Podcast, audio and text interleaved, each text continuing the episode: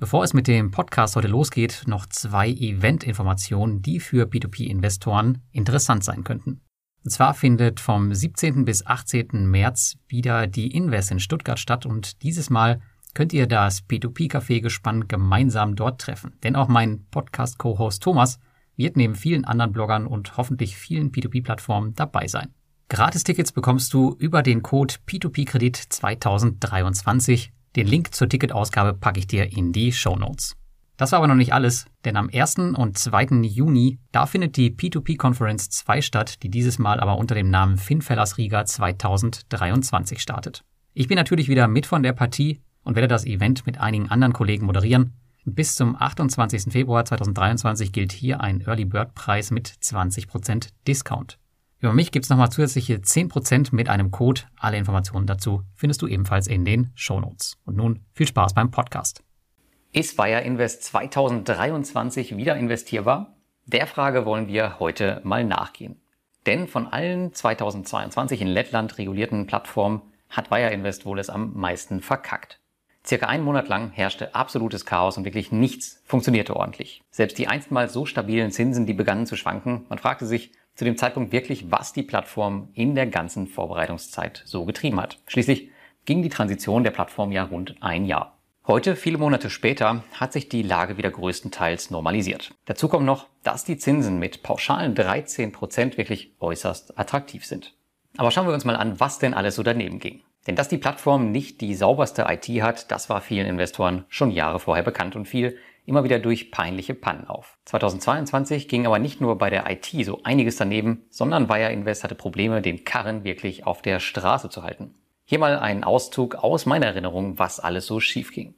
Erstens, der Kontoauszug auf Wire Invest, der funktionierte monatelang nicht oder war falsch. Zweitens, die Kontostände, die passten nicht mehr und auch heute weiß ich nicht, ob sie wirklich richtig sind, da ich durch die ganzen Fehler komplett den Überblick verloren habe. Und drittens, Vormals verkaufbare Kredite vom Typ Kreditlinie konnten auf einmal nicht mehr verkauft werden. Damit sind Investoren bis zur Auflösung daran gebunden. Aktuell schätzt man seitens Wire Invest, dass die verbliebenen Kredite dieser Art in sechs bis acht Monaten aufgelöst werden können. Viertens, die App, die wurde abgeschaltet und wird nicht mehr weiterentwickelt. Vermutlich aufgrund eines Ressourcenengpasses. Das ist vielleicht auch besser so. Fünftens, die deutsche Sprache wurde entfernt bzw. wird nicht mehr weiter gepflegt. Sechstens, man bekam eine Strafe der FCMC, weil man sich nicht an die regulatorischen Vorgaben gehalten hat.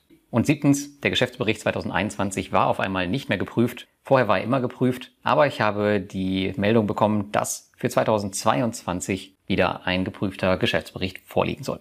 Es gibt sicher noch andere Dinge. Ihr könnt die Liste ja mal in den Kommentaren erweitern, was bei euch so doch daneben gegangen ist. Aber das ist so das, was mir aus 2022 im Kopf hängen geblieben ist. Zeitweise bekam man wirklich das Gefühl, dass sich die Plattform rückwärts statt vorwärts entwickelt. Zum Jahresbeginn 2023 dann, quasi als guten Turbostart ins neue Jahr, wurde dann der Geschäftskredit aus Vietnam verlängert, bei dem auch ich mit einem vierstelligen Betrag investiert war. Im Prinzip keine große Sache, es sei denn eben, man hat mit der pünktlichen Begleichung gerechnet. Der Grund dafür ist übrigens, dass man sich auf das Wachstum des Vietnam-Geschäfts konzentrieren möchte. Die erste Runde wurde übrigens 2022 im Juni zurückgezahlt und auch der Break-Even des Geschäfts in Vietnam ist wohl bereits erreicht. Ich mache mir hier also keine Sorgen und immerhin gibt es ja noch ordentlich Zinsen und das bis zum Ende. Eine Frage, die aktuell immer wieder aufkommt, ist, was ist eigentlich mit der Steuerbescheinigung für 2022?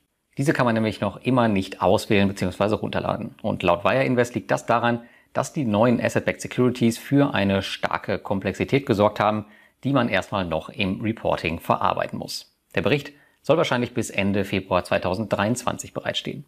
Auch hier würde ich persönlich keine große Sache draus machen. Bei den deutschen Brokern läuft es ja nicht anders und viele Bescheinigungen, die man für die Steuer benötigt, stehen sogar noch viel später zur Verfügung. Also mal keine Panik an der Stelle. Ja, ich würde sagen, genug Wire Invest Bashing betrieben. Wir haben ja in der Community so einen Scherz, dass wir jeden Tag bestimmte Plattformen bashen. Ich weiß gar nicht, ob Wire Invest am Samstag dran ist. Ansonsten korrigiert mich bitte in den Kommentaren bin ja sowieso ein Freund davon, immer beide Seiten zu betrachten, auch wenn viele andere häufig nur das Negative sehen. Als Berufsoptimist sehe ich hier natürlich einige Dinge, die gut gelaufen sind und Bayer Invest hat zahlreiche der eben angesprochenen Probleme nach und nach auch einfangen können. Denn egal wie katastrophal alles lief, man hat es irgendwie geschafft, die Lizenz in Lettland zu bekommen und ist damit nun ein reguliertes Finanzinstitut mit allen Vorteilen, die das bietet. So sind Guthaben beispielsweise im Falle von Fahrlässigkeit Wire Invest bis 20.000 Euro abgesichert. Das könnte gar nicht so unwichtig werden bei denen.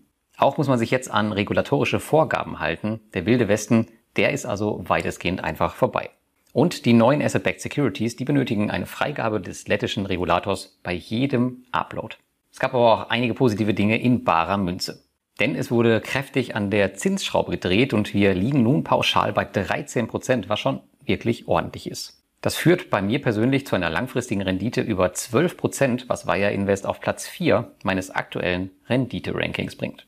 Auch profitierte man von der Quellensteuersenkung, welche nur noch bei 5 Prozent liegt. Hierdurch ist der Abzugsbetrag auf der Plattform kaum noch nennenswert und wird die Rendite nicht mehr maßgeblich beeinflussen. Das ist natürlich nicht Wire Invest zu verdanken, aber Sie bzw. wir als Investoren werden definitiv davon profitieren. Aber schauen wir mal auf die harten Zahlen in meinem Portfolio, denn das ist, was am Ende zählt. Bayer Invest gehört schon seit 2017 mit in mein Portfolio und ist damit tatsächlich eine der ältesten Positionen in meinem P2P-Portfolio.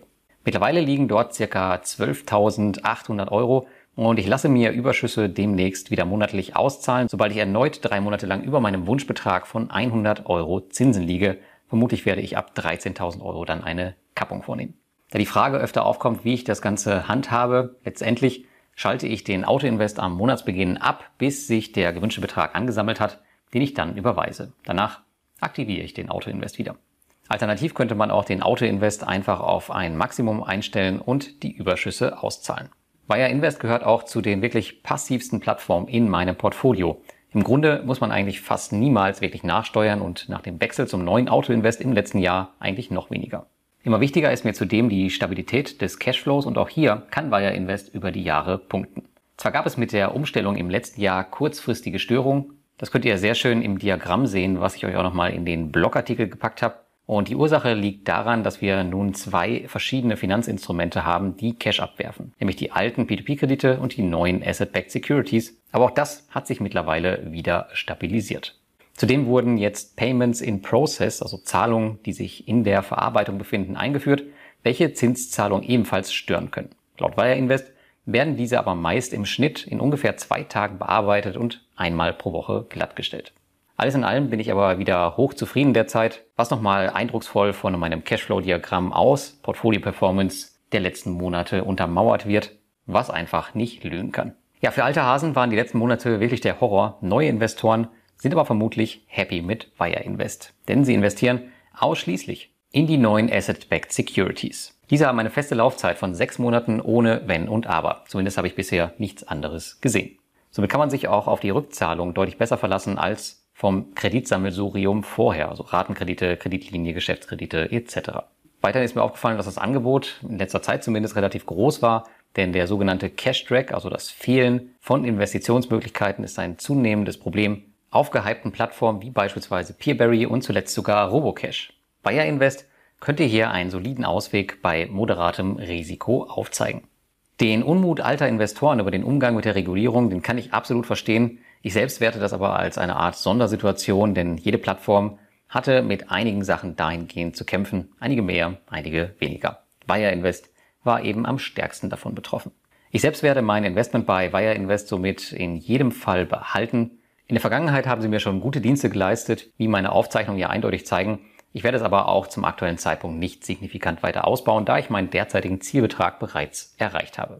Hätte ich Wire Invest allerdings noch nicht im Portfolio, würde ich sie spätestens jetzt nach der Regulierung mit in die engere Wahl nehmen. Also fassen wir die wichtigsten fünf Punkte nochmal zusammen.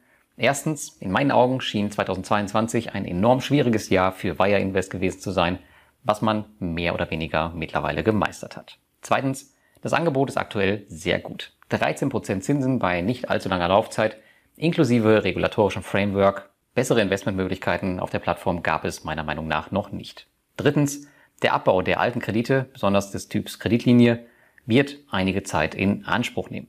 Das ist aber auf allen anderen P2P-Plattformen, die kürzlich reguliert wurden, nicht anders. Viertens, bei Wire Invest kann man mit einem soliden Cashflow rechnen. Und fünftens, Derzeit veröffentlicht man keine auditierten Geschäftsberichte, was als zusätzliches Risiko betrachtet werden sollte. Aufgrund dessen wurden sie auch in meinem Rating herabgestuft. Werden diese ab diesem Jahr aber wieder veröffentlicht, dann bekommt man auch die Punkte dafür zurück. Ja, jetzt kannst du mir ja mal sagen, was du über Wire Invest denkst, wenn du investiert bist oder wenn du vielleicht auch nicht investiert bist. Ist die Plattform 2023 wieder investierbar oder nicht? Schreib es mir doch mal jetzt in die Kommentare.